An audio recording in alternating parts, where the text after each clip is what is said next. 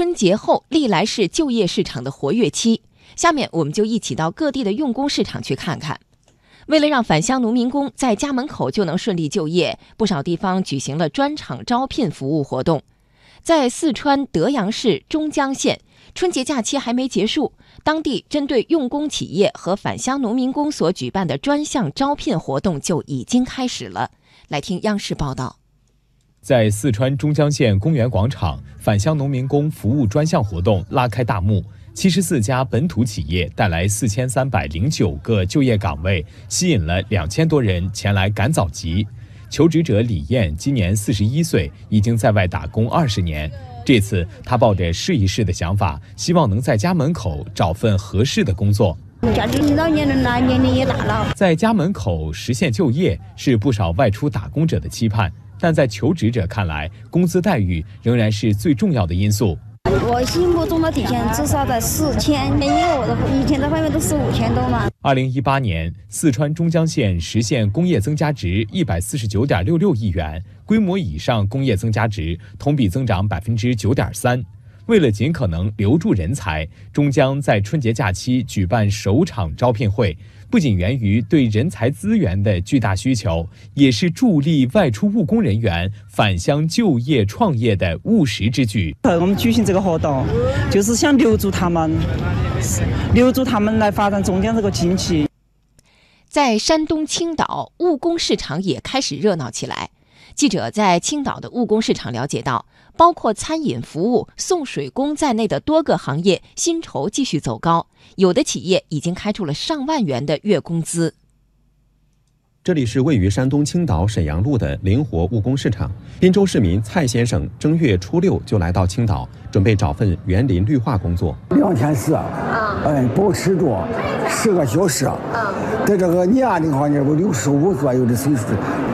我就是身体很好，在家里没有事，早出来看看呢，眼里有活儿，好找活。据了解，目前餐饮服务、司机、保姆、护工等岗位需求尤其旺盛。为了招到合适的工人，不少企业都提高了工资水平，上涨幅度大多在百分之二十左右。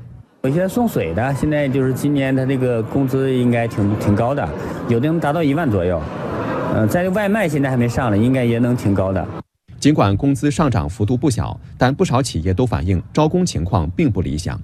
招聘一些年轻的人啊，是十八岁到三十五岁这样的人，呃，但是今天来说的话，普遍就是年龄偏大。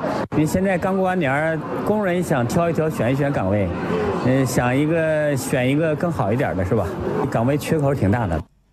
很多家政服务人员提前返乡过年，导致家政服务行业在春节前就出现了工资上涨的情况。现在春节假期已过，家政服务的价格是不是已经回落了呢？继续来听报道。韦女士是一名家政员，农历正月初五她就回到了南宁，初六就开工了。原先都安排好了，反正客户要求我们就为他服务，一定要做到满意为止。这样。家政公司的工作人员告诉记者，从正月初三开始，就陆续有家政员返回公司。不过，这部分家政员只占到两三成左右，家政员全部到岗要到正月十五以后。有一部分是需要在家陪小孩开学，还有一个就是农忙，农忙过后有蛮多他就出来了。由于目前家政员数量有限，上班族又陆续返程急需用人，因此家政服务依然面临着供不应求的情况。不过，记者了解到，部分家政公司的服务价格已经回落。主要是育婴方面的，就是带宝宝的，价格的话也恢复逐渐恢复正常了。呃，一般的话，现在带宝宝的话是四千到四千五工资左右。保洁之前的话，节前有些，呃，是每小时四十到四十五块钱，现在的话可能是三十五块钱左右就可以了。